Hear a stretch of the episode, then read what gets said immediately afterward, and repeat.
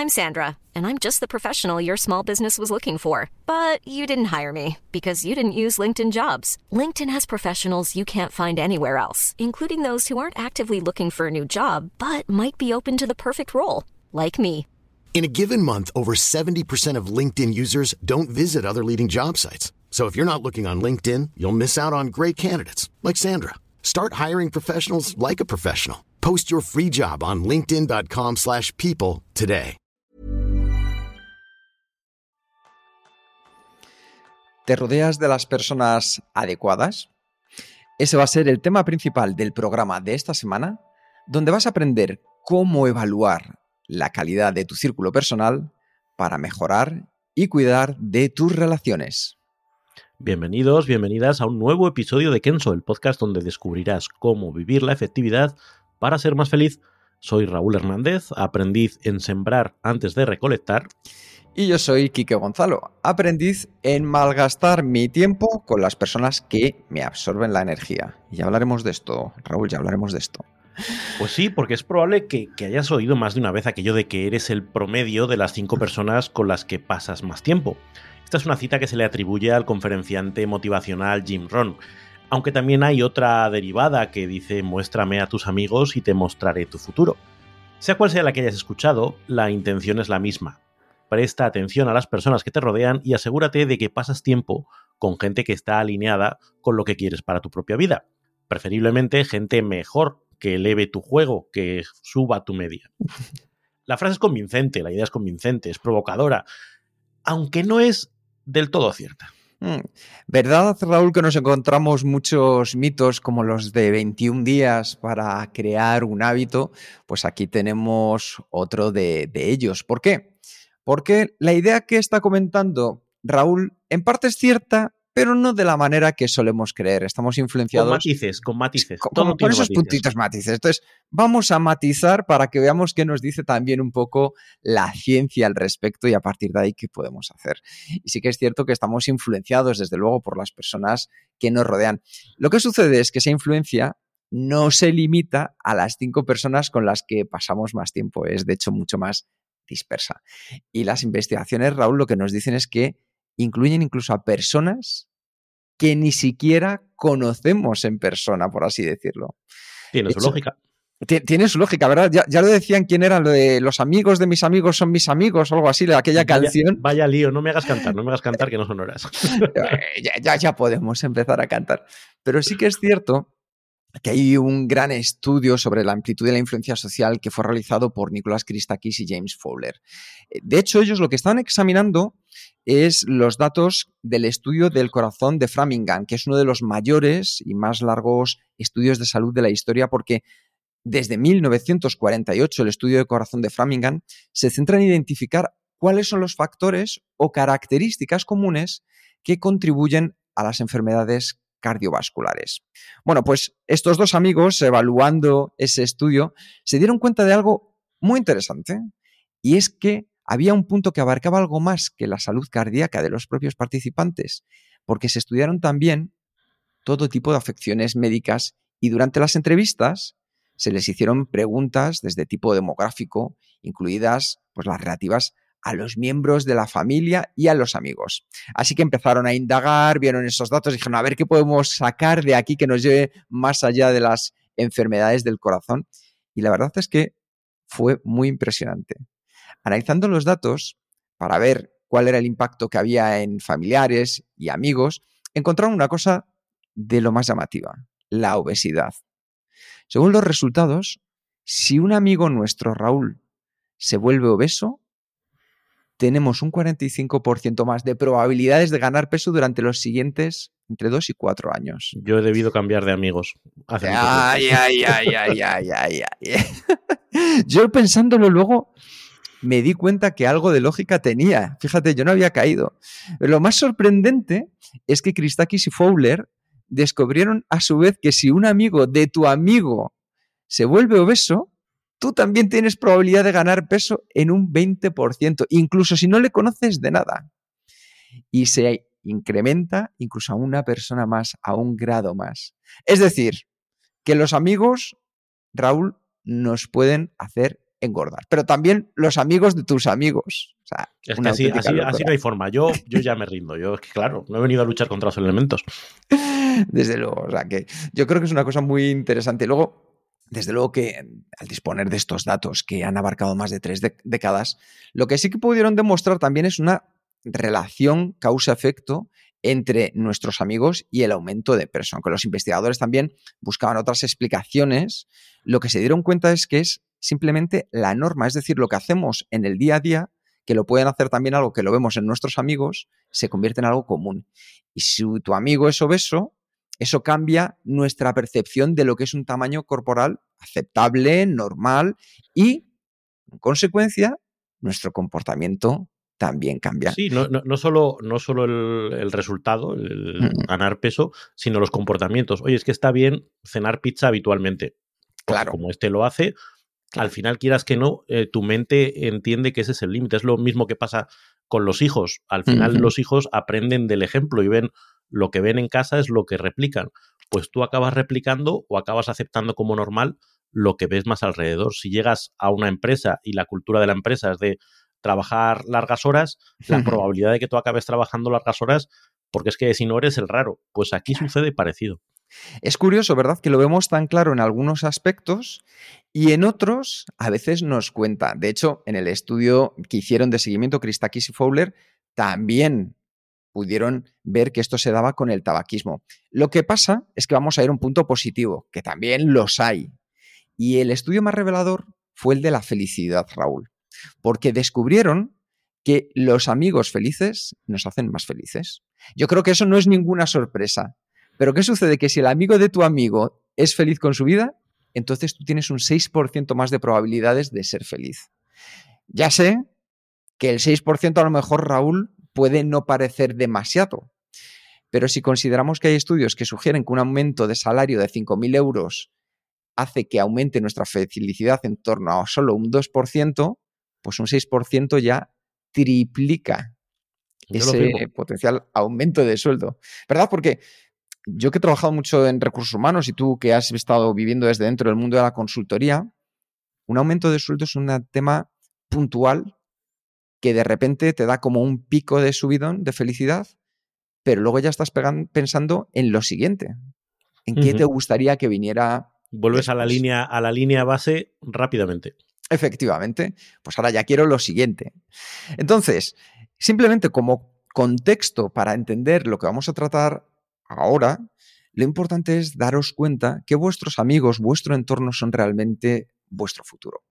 Y la implicación es que no solo tienes que ser más consciente de con quién pasas más tiempo, sino también examinar quién está, en cierto modo, en su red y cómo les influencia, porque, como veis, va más allá de nuestra comunidad social presencial. Así que ya sabes, no eres el promedio de las cinco personas con las que te rodeas.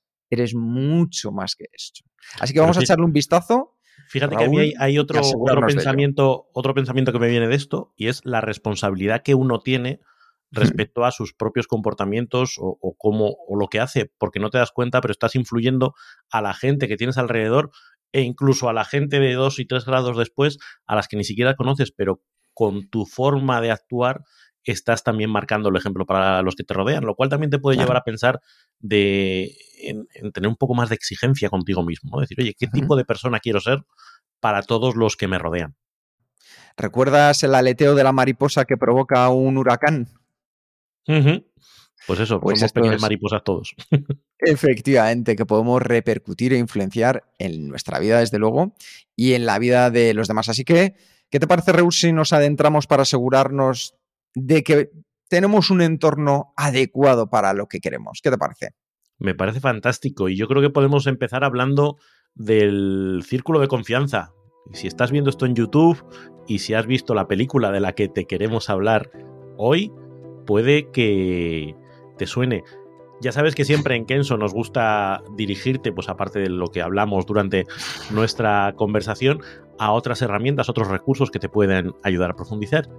Y en este caso te hablamos de una película además muy agradable de ver, se llama Los padres de ella, con Robert De Niro, y, y donde hace uso de ese concepto del círculo de confianza, cuando le dice a su, a su yerno o a su futuro yerno, eh, que no está en su círculo de confianza y que como poco a poco, con las tristes desventuras que vive este pobre hombre, acaba consiguiendo entrar en ese círculo de confianza. Ese círculo de confianza que nosotros también tenemos que aprender a crear, que se trata de definir además en base a qué, qué personas y bajo qué criterios van a entrar dentro de nuestro círculo de confianza. ¿En qué valores se sustenta ese círculo de confianza? Porque es que si no, cualquiera puede pasar. Y de hecho, durante mucho tiempo, los círculos de confianza se han eh, producido en base, por ejemplo, a la cercanía. No es que mi círculo de confianza es mi familia. O mi círculo de confianza es la cuadrilla del bar. O mi círculo de confianza son los amigos que hice en, la EGB y que he arrastrado desde entonces. dices, bueno, ese es un criterio suficiente para que alguien esté en tu círculo de confianza? ¿O a lo mejor hay que darle una vueltita y hay que poner unos criterios de admisión un poquito más elevados? Yo no sé si Kurt Cobain tendría algo que decir al respecto de esto, Kike. Bueno, eh, yo te diré eh, que una de las cosas que más me sorprendió en su momento es que Kurt Cobain en la carta en la que, bueno, pues en su carta de suicidio, Kurt Cobain, el cantante de Nirvana, hablaba de tres valores de, de su círculo de confianza, que eran paz, amor y comprensión. Y yo es cierto que los he hecho muy míos para las personas que se encuentran dentro de mi círculo de confianza, que luego veremos que hay personas que están dentro de este círculo pues todavía más cerca y otras que están más alejadas, pero que en mi caso, para, para pasar a él los valores en los que se sustenta este círculo personal, que me da esa confianza y esa seguridad de que las personas que están dentro son personas que con las que puedo crecer, con las que puedo trabajar, con las que puedo colaborar, personas que me hacen feliz, se basa en esos tres criterios que son la paz. En cierto modo, para mí es esa parte de darte tranquilidad. Poder tener una estabilidad que me permita hacer compromisos o tener con ellos compromisos a medio o largo plazo. Y esto yo lo puedo ver, pues, compañeros de mi equipo de fútbol con los que llevo jugando, pues, más de 20 años. Entonces, ahí está esa parte de estabilidad que nos permite seguir estando domingo tras domingo detrás, corriendo detrás de, un balón. Y yo creo que hay una cosa muy importante aquí también. En, en, mi caso es la comprensión y es entender al otro. Yo no quiero que mi círculo de confianza todos los que pasen sean como yo. Es que eso no tiene ningún sentido porque en cierto modo lo empobrecería. Sería como una reunión de minions haciendo todos exactamente lo mismo. Y yo lo que quiero es seguir creciendo, aprendiendo. Y para eso es muy importante, como hablábamos en el episodio anterior, en el 231, sobre la empatía, aquellos puntos que te ayuden a entender por qué los demás hacen lo que hacen y cómo tú puedes también adaptarte a ellos. Y la parte del amor, que es esa generosidad, ese dar sin esperar, ese saber que hay algo genuino ahí mm. que es muy profundo, que para mí es la gasolina del día a día. Y esto es lo que me gustaba mucho la, eh, lo que estabas contando antes, Raúl, lo que hace que la gente pueda entrar a mi círculo de confianza. Porque efectivamente estos valores no eran los mismos que yo tenía cuando iba al colegio, ni cuando fui a la universidad, ni después cuando empezó mi carrera profesional. Vas creciendo, vas aprendiendo, en unas cosas te tiras a la piscina y no hay agua, en otras sales victorioso, y entonces esa evolución hace que también tu círculo cambie de valores. Y respecto a los tuyos, Raúl, ¿cómo se encuentran? Pues yo creo que se parecen bastante. Eh, al final yo creo que eh, es importante que haya cierta em, comunión de valores. Mm. Eh, y que, tu círculo de confianza tiene que compartir valores. En el caso de los míos, que los tengo aquí escritos delante de la, pantalla, tiene mucho que ver con, la honestidad, con, ir de frente, esa parte genuina que tú dices, ese em, vulnerabilidad, ¿no?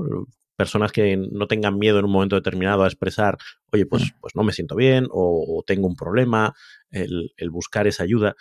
Y, huir de ciertos elementos que tienen que ver con la superficialidad, el alboroto, la, a mí me gusta la gente tranquila, la gente pausada y, curiosamente eh, son valores que hacen que no necesites estar compartiendo mucho tiempo con esas personas. Hmm. Eh, me pasó hace una semana, estuve comiendo con una amiga a la que hacía siete años que no veía y la vez anterior que nos habíamos visto habían pasado otros siete años.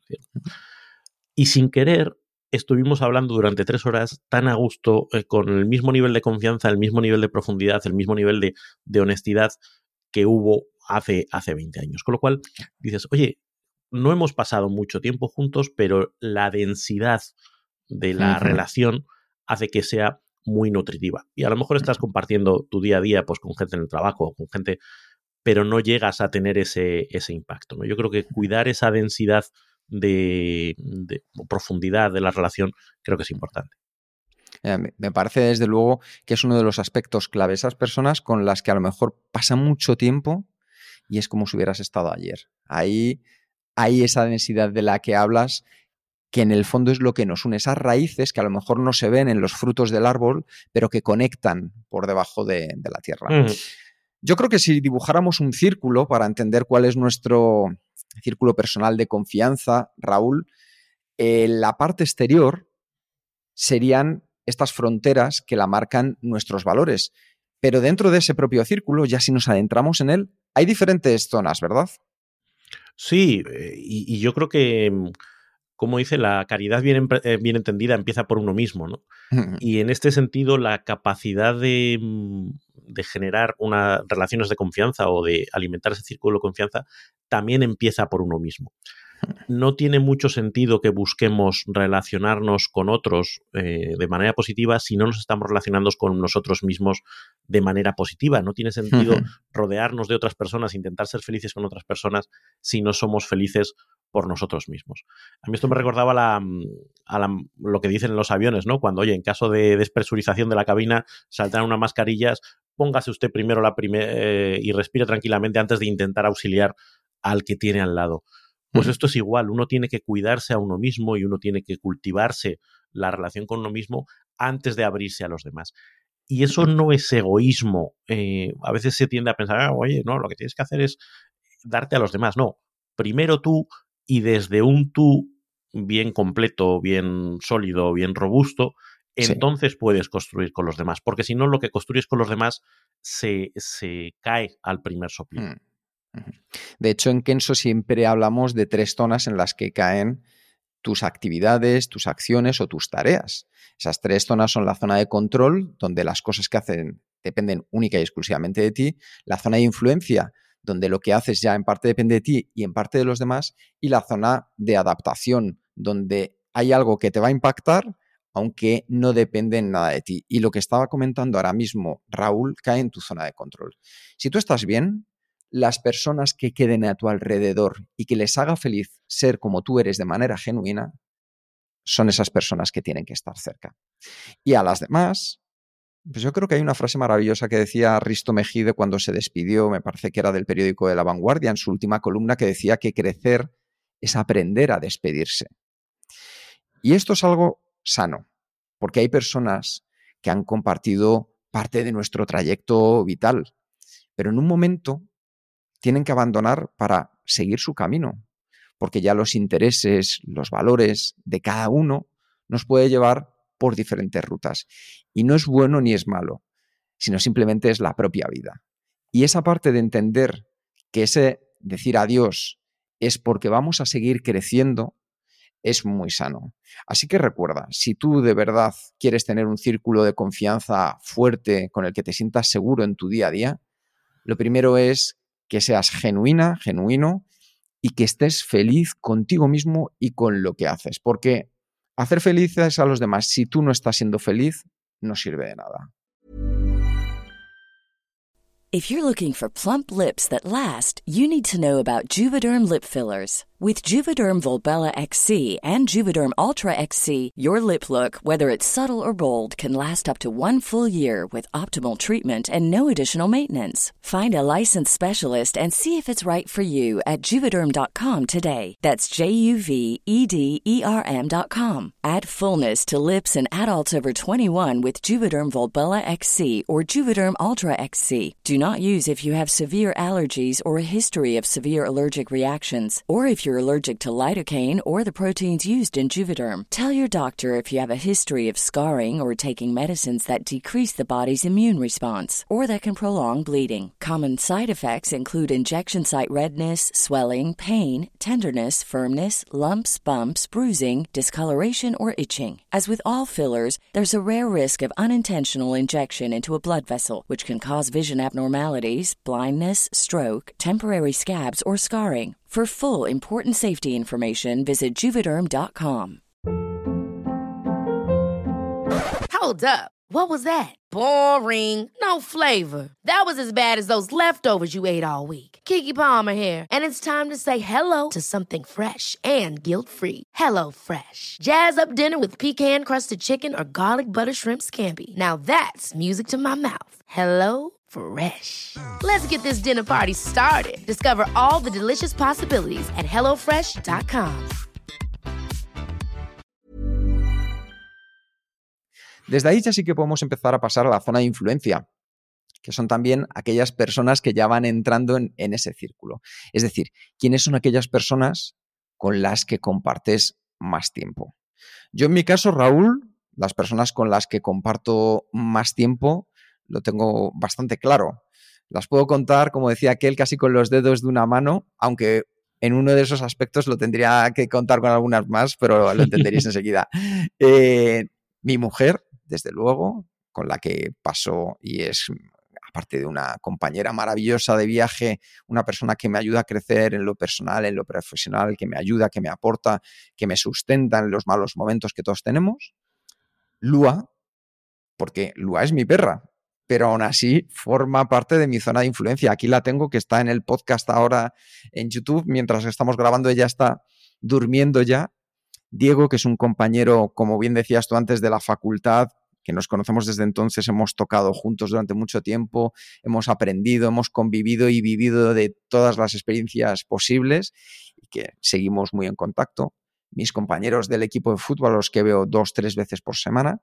Y luego también todo ese círculo de influencia de los compañeros con los que sacamos a pasear los perros. Entonces, es gente con la que comparto mucho, más o menos cerca de, de ese eje de mi círculo de influencia, pero tengo claro quiénes son. ¿Y en tu Mm. caso, Raúl? Sí, parecido. Estamos hablando de, de pareja, estamos hablando de hijos, estamos hablando de gente con la que trabajas, estamos hablando de gente con la que compartes hobbies. Eh, en mi caso, pues mis compis de, de la batucada, mi profe de guitarra. Al final, son gente con la que tratas mucho en el día a día Mm, y de manera muy natural vas seleccionando. Al final, a través de las experiencias que vas compartiendo, digamos que vas descartando a algunas personas que dicen, "Eh, eh, no, y no es ni bueno ni malo, simplemente no compartimos eh, Hmm. valores, y otras personas que sin querer, a partir de pequeños gestos, de pequeñas conversaciones, van ganando acceso. A mí me gusta mucho esa visión del, del círculo que describes, porque creo que es muy realista, creo que es como un radar y hay personas que se acercan en el radar y durante un tiempo están muy cercanas, a lo mejor luego se, se alejan, otras están un poquito más, pero digamos que es un, un ejercicio dinámico. A mí lo que me gusta de, de, ese escenario, no sé si recordáis, hace un par de años, un par de navidades, hubo un, un anuncio de una marca de, de, licor que decía eso de tenemos que vernos más, ¿no? ¡Hombre! ¿Cuánto tiempo, ¡Hombre! ¿cuánto Es que tiempo lo- crees que te queda con de pasar pues con tu, con tu madre? ¿Cuánto tiempo Sí. crees que te queda de Sí. pasar? con- Y cuando haces las cuentas te asustas, ¿no? Y dices, ostras, es que es verdad, si yo aplico el mismo criterio de lo que nos hemos estado viendo durante los últimos cinco años, mm, pues esto es lo que hay, ¿no? Eh, y ahí había un punto ahí que me parecía tramposo, porque eh, es verdad que si haces ese, pero a ese amigo entrañable que solo ves cada X años, si lo estuvieras viendo todos los días, a lo mejor dejaba de ser entrañable y acababas hasta las narices, ¿no? Eh, ese amigo con el que tienes la conversación intensa de guindas a brevas, si te fueras de vacaciones con él, pues a lo mejor perdía, perdía el punto, ¿no? Pero sobre todo, lo que me gustaba de ese anuncio era esa visión que nosotros también planteamos eh, en nuestra visión de la efectividad, ¿no? Que el tiempo es el que es. Mm. Eh, y el tiempo para relacionarnos y la energía para relacionarnos también es la que es. Entonces tú puedes elegir pasarla con las personas que más te enriquecen, eh, con las personas que realmente están cerca de tu círculo de confianza y que te aportan mucho, o puedes elegir pasarla eh, en el bar con la persona que se ha sentado de casualidad a tu lado. sea como sea, tu tiempo, tu energía, tu capacidad de socialización, y en el caso de los introvertidos más todavía, eh, se acaba rápido. Entonces, desde esa conciencia, yo creo que está bien seleccionar y cultivar, como veremos después, qué personas son las que dejas entrar dentro de esa zona. Claro, porque cuando tu zona de influencia es sana, como ejemplo podemos poner el propio Kenso. Cuando estás escuchando este podcast, tanto Jerún como Raúl como yo os transmitimos un estilo parecido. ¿Por qué? Porque compartimos esos valores, esas actitudes, esa forma de enfrentarnos a la vida. Habrá otras, desde luego. ¿Es mejor la nuestra que las de otros? No tiene por qué. Para cada una de las personas encontrará su mundo, su audiencia, su gente, pero lo importante es que de manera genuina sean ellos. Así que resumiendo, círculo, para crear tu círculo personal de confianza, primero entender que las fronteras de ese círculo son tus valores. Segundo, en la zona de control, que es primero que estés bien feliz contigo mismo o contigo misma. Y a partir de ahí empieza la zona de influencia. ¿Y qué preguntas nos podemos hacer aquí que nos ayuden a saber quién puede estar o quién debería estar en nuestro círculo de influencia? Pues primero pregúntate, ¿qué personas se han quedado a tu alrededor cuando te has priorizado a ti? Cuando primero, como hablábamos antes, te preocupas por ti para luego hacer el bien a los demás o ayudar a los demás. Y si todavía no lo has hecho porque eres de esas personas, a mí me ha pasado que antes me preocupaba mucho más por los demás que por mí mismo, pues pregúntate, ¿qué personas piensas que se quedarán incluso cuando tú cambies? ¿Qué te parece esta reflexión, Raúl? Pues eh, intensa, contraintuitiva, porque a veces parece que, mm, que es como egoísta, ¿no? Pero en el fondo, esas personas que cuando tú te centras en ti desaparecen, no están contigo por ti, están contigo por lo que les das a ellos. Y cuando dejas de dárselo, desaparecen. Con lo cual no es una relación genuina, no es una relación que esté basada en, en el amor o en la preocupación en real, sino que es una relación transaccional. Ah, y en general, las relaciones transaccionales no están mal en la medida en que todos sepamos que es transaccional. Y por el interés te quiero, Andrés, fenomenal. Pues oye, de ida y de vuelta. Eh, sin embargo, esas personas que se quedan cuando aquella frase, ¿no? Quiere, quiere más cuando menos me lo merezca porque será cuando más lo necesito. Las personas que se quedan ahí son las que de verdad están contigo por ti y esas son las que tienen un valor extraordinario. Eh, y esas son las que a lo mejor debemos priorizar y cuando salgamos de nuestra cueva, de nuestros momentos de centrarnos en nosotros, cuidarles porque son los que genuinamente quieren una relación con nosotros. De hecho, me encanta este concepto que has traído porque la relación transaccional que vemos todos de manera clarísima muchas veces es la profesional. Es decir, yo trabajo para una empresa, pero cuando me jubile, la empresa no va a venir a, preguntar, a preguntarme, Quique, ¿qué tal? ¿Cómo estás? O cuando me despidan. O cuando me despidan, efectivamente, que puede pasar. Yo siempre lo decía cuando era director de recursos humanos, digo, no te olvides, le decía a las personas, que la empresa en sí es un ente que continuará incluso cuando tú te vayas. Entonces, ahí que lo vemos muy claro, muchas veces nos cuesta más verlo en las personas que nos rodean. Entonces, me parece muy buen punto el que traías ahí. Y pensad una cosa, cuando os estáis diciendo no a vosotros mismos es porque, como decía Raúl, estáis diciendo sí a otras personas. Pero eso muchas veces no nos hace feliz. Pero cuando nos decimos sí a nosotros mismos, aquellas cosas que nos importan, si hay otras personas que dicen no a eso, es porque probablemente ya hay determinados valores o actitudes que no compartimos y es el momento de saber qué se debe de quedar, como decíamos antes, aprender a despedirnos en este caso. Que es doloroso, que al final esa despedida es, es eh, ostras, ¿y por qué esta persona no me quiere? ¿no? Al final, eh, ¿por qué este amigo no muestra interés? ¿Por qué este...? Pero llega un momento que dices, da igual el por qué, la realidad es que está siendo así. Y en vez de estar intentando que una persona que no demuestra interés por ti lo demuestre, pasa de esa persona y deja hueco para otras personas que sí va a haber que, que, demuestren ese interés. Entonces, ir por el mundo demostrando como tú eres y atrayendo a la gente que es como tú, sin estar eh, con ese apego ansioso de, de que porque esta persona en concreto no quiere saber nada de mí, es mucho, mucho más sano, porque de lo contrario te acabas quedando atrapado en, en, relaciones que no, que no son pesos sanas, no son productivas. Como me gusta lo que acabas de decir, Raúl. Entender que muchas veces salir significa que vas a dejar entrar algo en la vida. Es decir, cuando yo dejo marchar es porque también pienso que va a venir algo. O sea, que esto me parece un gran siempre- concepto como punto de apoyo. Cuando dices no a algo es porque quieres decir sí a otra cosa. Y cuanto más claro tienes a qué quieres decir sí, más natural, más fácil resulta decir no. Es como, mm, es que esto no me está aportando y como no me está aportando, tengo todo el derecho a alejarme y a liberar ese espacio de tiempo, de dedicación, de energía, de preocupaciones para dárselo a otra persona o incluso para dejar el espacio abierto para ver qué me trae la vida. Porque es que si no, estás atrapado, no tienes, has gastado tu- todo tu presupuesto en algo que no te está resultando rentable. Sí. Y el presupuesto, como bien decías, de nuestro tiempo es inversión limitada. No vivimos para siempre. Y ahí sea hay, que- hay un concepto económico Sí. que a veces también, que es el- la falacia de los costes hundidos, ¿no? Es que, oye, Sí. ¿cómo voy a eh, dejar de hablar con este amigo que es mi amigo de la infancia? Mm. Ya, pero a día de hoy, ese amigo de la infancia, no.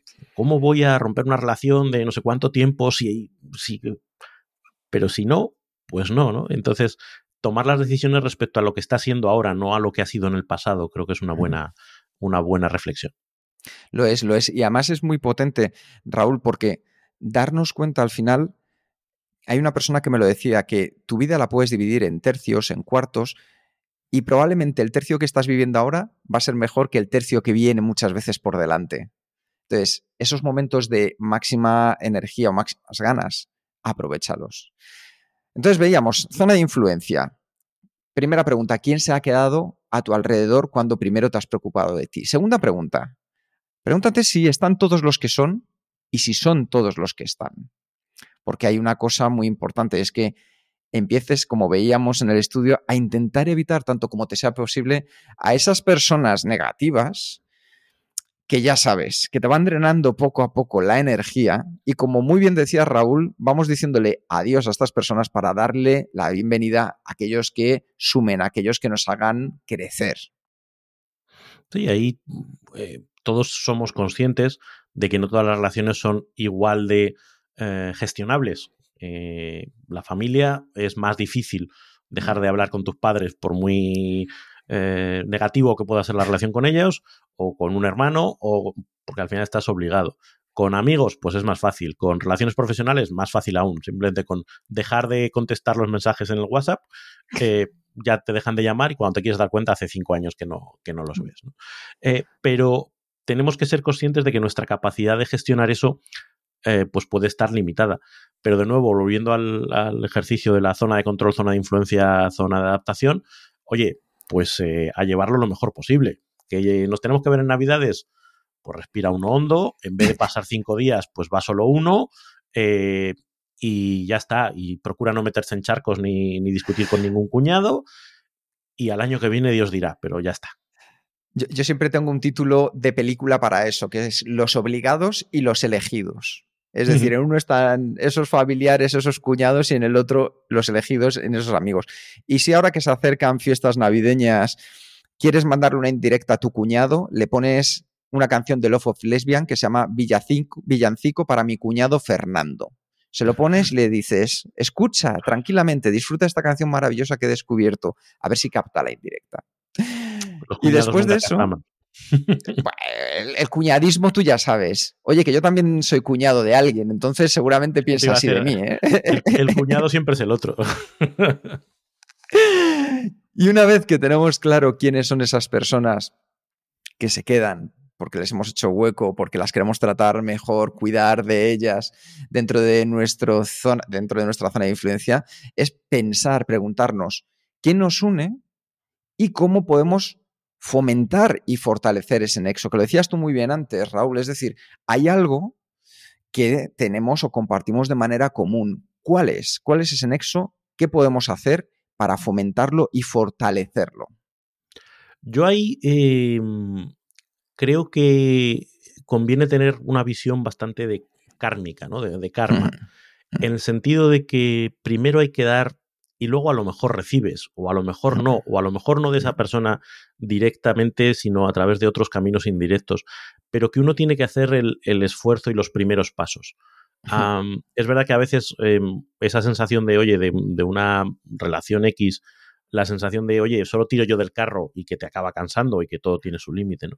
Pero tampoco es bueno quedarse esperando sentado y, bueno, pues que la otra persona dé los pasos, ¿no? Es, hmm. es bueno cultivar y dar, dar pasos en ese sentido. Y dar pasos significa muchas veces aportarle valor a la otra persona, aportarle valor eh, estando en los momentos que la otra persona necesita o mm, acordándote de ellos en momentos eh, por los que estén pasando, mandando un mensajito random de vez en cuando. Aquí recuperamos la idea que hablábamos antes de la empatía que tratábamos en el, en el episodio 231, en el sentido de tratar a los demás como los demás quieren ser tratados, no como nos, nos gustaría que nos trataran a nosotros, sino si yo sé que mi amigo X eh, no le gusta quedar a tomar cañas, pues no voy a invitarle a tomar cañas. A lo mejor lo que le gusta es comer una vez cada seis meses.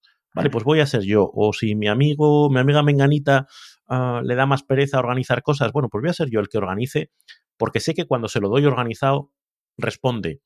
¿vale? Simplemente no está en su, en su forma de ser ser la persona que organiza. Bueno, pues no pasa nada. Dar esos esfuerzos para ir contribuyendo a la relación, siempre con la sensación de que haya cierto toma y daca, ¿no? Porque si no, pues al final estás haciendo el, el canelo. Y otro elemento que creo que es importante tiene que ver con la asertividad, con la capacidad de decir, oye, en esta relación, igual que yo entiendo cómo tú eres y lo que tú necesitas, lo que yo quiero y lo que yo necesito es esto. Y si te lo digo y no me lo das, lo voy a entender como una señal de que esta relación no te está interesando. Porque ya he hecho el esfuerzo de mostrarme vulnerable, ya he hecho el esfuerzo de decirte, oye, a mí me gustaría que estas cosas fueran así, hemos tenido un conflicto y lo he abordado desde el punto de vista de aprendizaje y de para la próxima vez hagamos así. Oye, pero si no hay de tu parte una reciprocidad, también para mí es una señal. Entonces, digamos que son herramientas que te van permitiendo cultivar y fortalecer ese nexo del que hablábamos. Y yo creo que es un buen momento para contaros también cómo fortalecemos nexos, en mi caso, con, con Lua, que es mi querida animal perruna favorita, que la tengo por aquí, que fue una perrita de la once que al final no valió y se ha quedado con nosotros en casa. Lua tenía una enfermedad y, bueno, después de probar ir al veterinario y demás, cambiamos de pienso y contactamos con DogFi. DogFi es una empresa que tiene menús 100% naturales, adaptados a cada perro y diseñado por veterinarios. Lo mejor de todo es que la composición son todo ingredientes de verdad, sin ningún conservante, sin aditivos. Y oye, nosotros estamos encantados porque a Lua, la verdad es que le encanta la comida. Os lo enseñaré en un vídeo en Instagram. Si me seguís en arroba Enrique Gonzalo, ahí lo veréis. Y fue todo un éxito. Y oye, yo quería que también disfrutáis de ello, así que les contacté, hablé con Dogfai y les dijimos a ver si podíamos ofrecer algo a nuestra audiencia, a vosotros que tenéis animales perrunos y sabéis que, que os van a ofrecer un 30% de descuento más el envío gratis y además si introducís el código KENSO10, lo dejaremos en las notas, KENSO10, un 10% adicional. Así que, ¿a qué esperas para fortalecer el nexo con tu animal favorito? A nosotros nos fue de auténtico lujo y esto es una de las cosas que nos gusta compartir con vosotros, aquellas cosas que nos funcionan para que a vosotros también os vaya bien. Así que viendo por un lado, Raúl, cuáles son los nexos que tenemos, también yo creo que hay un punto del que no debemos obviar, que es el que nos separa y cómo podemos hacer para entender esa parte que a lo mejor puede tirar hacia energías contrapuestas. Así que en esos casos, yo una de las cosas que más me gusta hacer es vuelvo al tema de la empatía. Es decir, ¿qué es más importante, lo que tenemos en común o lo que nos separa? Pero es que luego lo que nos separa es lo que hace diferente y que probablemente a mí me ayude a crecer entendiendo por qué otra persona tiene un punto de vista diferente, o por qué piensa como piensa, o por qué hace lo que hace. Y a mí, personalmente, cuando trabajo desde esa humildad de voy a entender mejor al otro, me ayuda a crecer. Me ayuda a crecer y a entender nuevos lugares, nuevas ideas, a llegar a otros sitios que no tengo por qué estar de acuerdo, pero probablemente sí que me ayuda a que la otra persona entienda que yo respeto ese lugar que tiene. Yo creo que en, en ese sentido, el poner encima de la mesa esas diferencias, el verbalizarlas, y desde una ética del respeto, de entender que yo soy como soy, tú eres como eres, y eso no significa que lo mío sea lo correcto ni lo tuyo sea lo correcto, sino, vale, ah, vale, me doy cuenta que yo soy así, por eso en estas situaciones reacciono así, me doy cuenta de que tú eres así y por esto en estas situaciones reaccionas así, y ahora que están todas las cartas sobre la mesa, ¿qué queremos hacer? Hmm. ¿Cómo vamos a comportarnos en, las siguientes eh, veces? Esa capacidad de llegar a compromisos después de haber puesto todas las cartas sobre la mesa, es lo que define relaciones sanas entre gente distinta. Porque fluir con gente que es igual que tú es razonablemente fácil, hmm. pero no es enriquecedor. Como tú dices, hmm. es como reunión de minions, todos igual. Eh, sin embargo, cuando eres capaz de articular una colaboración o una forma de trabajar en común o una forma de relacionarte en común con alguien que no es como tú, eh, acabas obteniendo los beneficios de ese crecimiento y sin que eso tenga que derivar en que tú impongas tu forma de ser o que el otro te imponga a ti la suya, sino desde nuestra diferencia encontramos un terreno común que nos sirve a las dos partes. Me encanta porque mucha gente, cuando escuche esto, a lo mejor están pensando ya en el buenismo. Y esto no tiene nada ni de buenismo ni de que sea fácil. Es complicado ponerte delante de una persona a la que aprecias y decirle lo que tú acabas de decir, Raúl.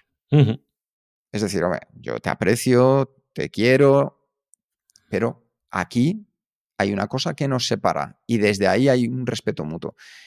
Eso, una cosa es que lo tengamos en la cabeza y es algo muy diferente el, el verbalizarlo y el expresárselo a otra persona. Eso sí, cuando lo haces, ya os aseguro que esas raíces enganchan todavía mucho más fuertes. O sea que os recomendamos que no solo lo penséis, sino que lo hagáis. De hecho, muy a menudo la gente nos pregunta, ¿dónde ponemos el nexo? Sobre todo cuando trabajamos en empresas y nos van diciendo, oye, ¿cómo podemos fortalecer el nexo del equipo?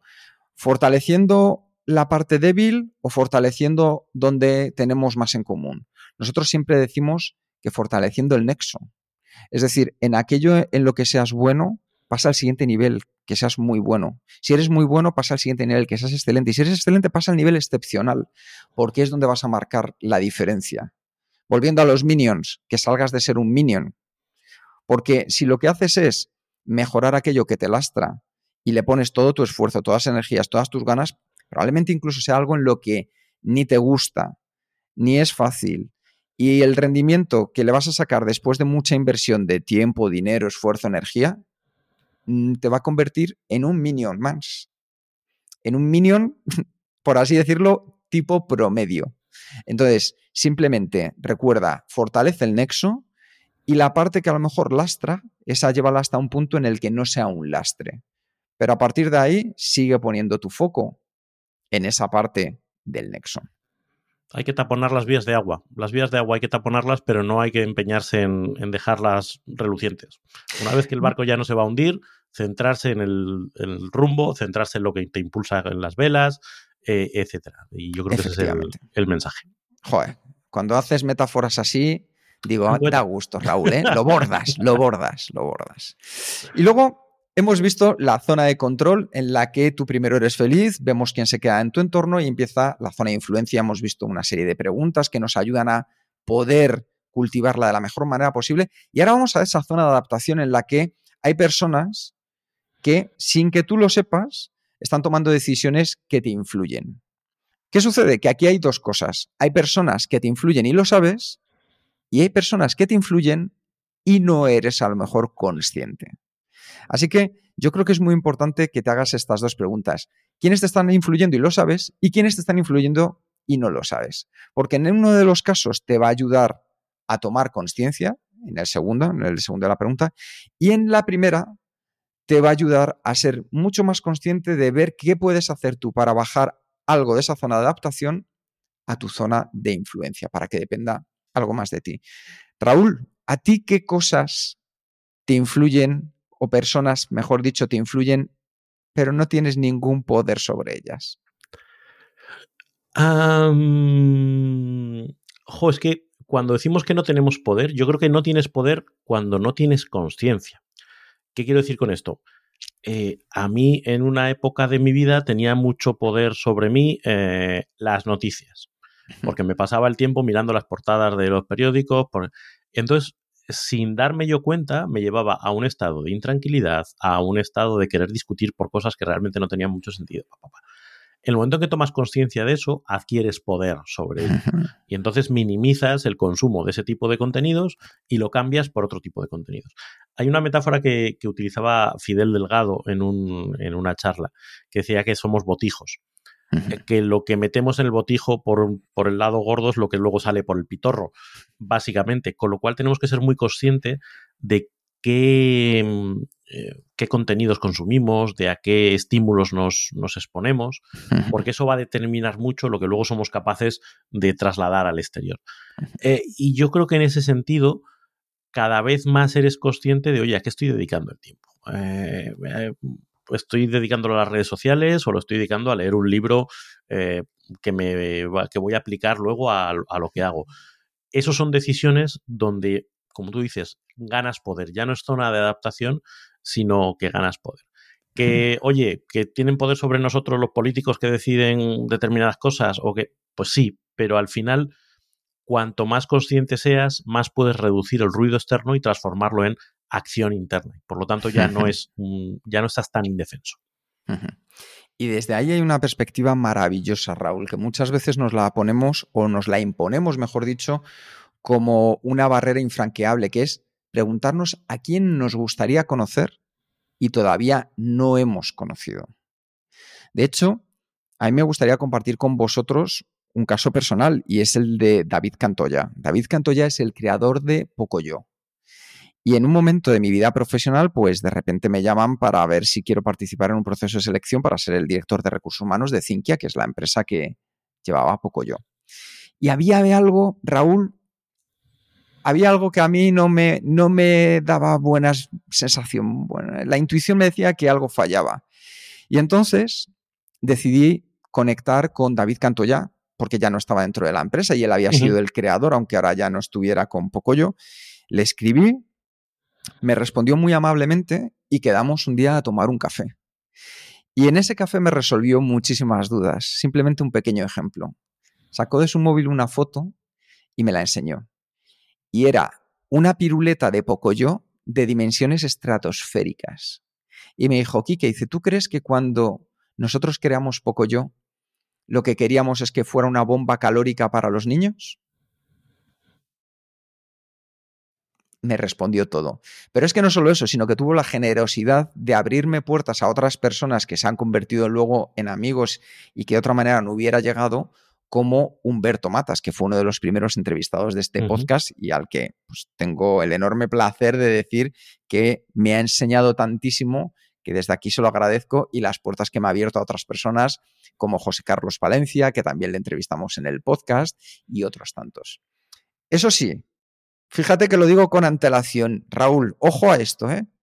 Para 2023 tengo una pedrada muy fuerte por conocer a Quique González, el cantautor. Por diferentes razones, diversos motivos, pero me lleva a ver cómo puedo en este 2023 conocerle. Así que audiencia, si nos estáis oyendo, si nos podéis poner en contacto con Quique, González. Si eres, si eres eh, eh, miembro de la audiencia de Kenzo y no lo sabemos, ayuda a este otro Quique que lo, agradecerá un montón, porque si no, vaya turra que nos va a dar todo el año. Y lo Quique, tus canciones no son las más alegres del mundo, así que vamos a cambiar son las, no son las, quizás no sean todas las más alegres, pero son las mejores que hace un cantautor a día de hoy. Así que entre Quique Gonzalo y Quique González solo hay un par de letras de diferencia. Y este año hay una pedrada muy fuerte por conocerlo ya. ¿Ves? Hago público mi reto de 2023, uno de ellos. Fíjate, yo, yo creo que es interesante esto que planteas eh, de cara a expandir ese círculo de confianza. A veces tenemos a, a creer que, tenemos que jugar con las cartas que nos dan, ¿no? Tenemos que elegir de entre la gente que nos vamos encontrando con quién nos quedamos o con quién no. Pero también podemos tomar acciones para explorar y mm. para abrir nuestro, nuestro campo de acción. Oye, y si queremos, yo qué sé, eh, dedicarnos a, a la música, pues podemos buscar a alguien que nos abra el camino por ahí. Si quieres crear un club de lectura, pues te puedes acercar al club de lectura que hay en tu barrio y de repente vas a contactar con gente afín. O sea, ni siquiera estamos pensando en que tenga que ser gente muy, muy top, sino simplemente tú hacer una decisión consciente de buscar qué quieres plantar en tu jardín. A mí me gusta mucho esa metáfora del, del, jardín, de cultivar tus relaciones. No se trata de que tengas una finca y que crezca allí lo que caiga y lo que el viento traiga, y si es mala hierba, mala hierba, y si sale un manzano, un manzano, y si sale... No, que tú tengas una visión de qué jardín quieres. Y a lo mejor eso significa purgar las malas hierbas, casi seguro, significa irte al, al vivero a comprar una planta determinada que no habría forma de que tuvieras en tu jardín. Significa cuidar las plantitas cuando son pequeñitas para que germinen, el protegerlas, el darles abono, antes incluso de que puedan dar un fruto o una flor. Eh, Keith Ferrazzi eh, es el autor del libro Nunca comas solo y uno de los autores que hablan de networking de manera más, más habitual. Y su libro a mí me, me resultó muy significativo porque yo tenía la visión del networking como algo sucio, algo falso, algo no genuino, ¿no? Algo de coleccionar contactos de manera transaccional aprovechado, ¿no? Y él me cambió mucho esa visión. La, idea de que tener que cultivar tu círculo de relaciones de manera activa no es algo malo, de hecho es algo que tiene mucho sentido y que no tienes que esperar un retorno inmediato.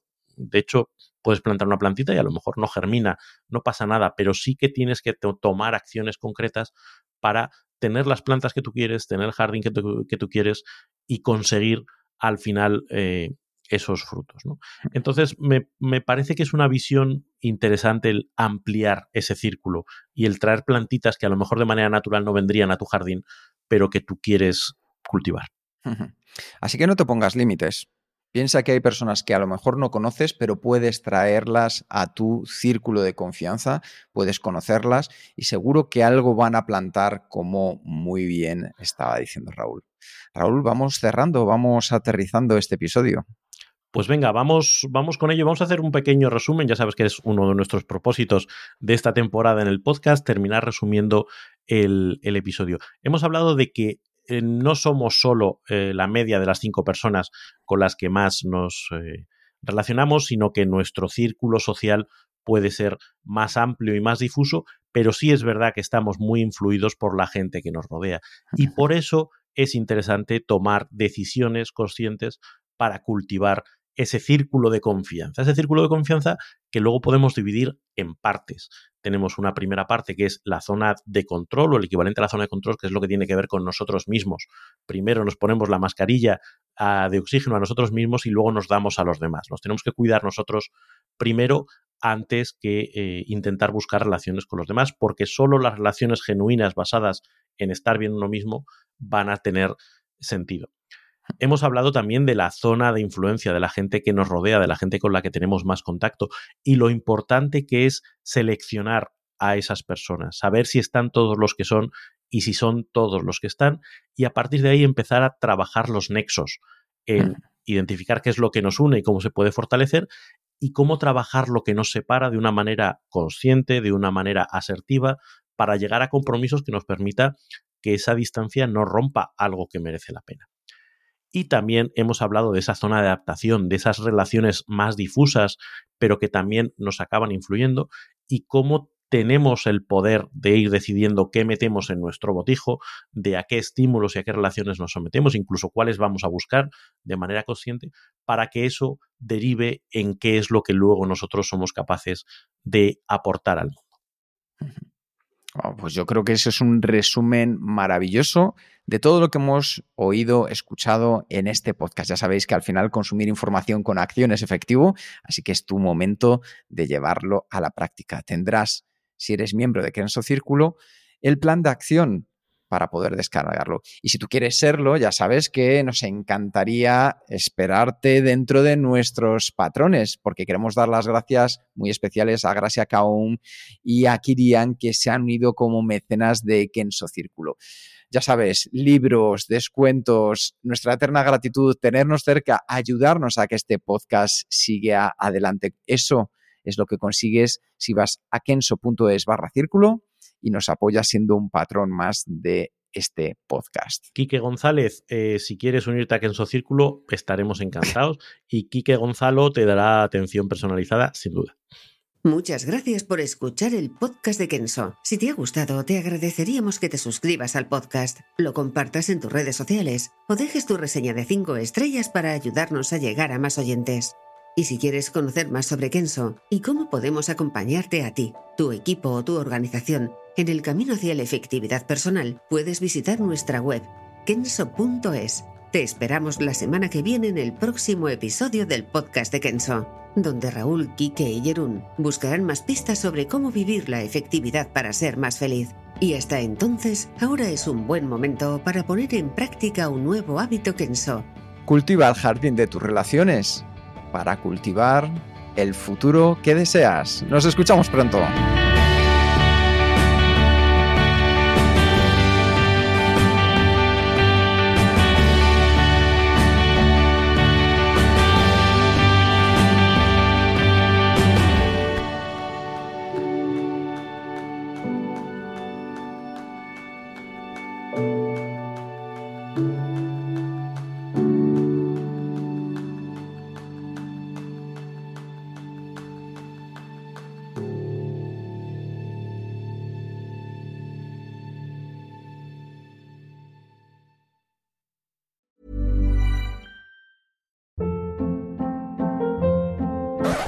Up. What was that? Boring. No flavor. That was as bad as those leftovers you ate all week. Kiki Palmer here, and it's time to say hello to something fresh and guilt-free. Hello Fresh. Jazz up dinner with pecan-crusted chicken or garlic butter shrimp scampi. Now that's music to my mouth. Hello Fresh. Let's get this dinner party started. Discover all the delicious possibilities at hellofresh.com.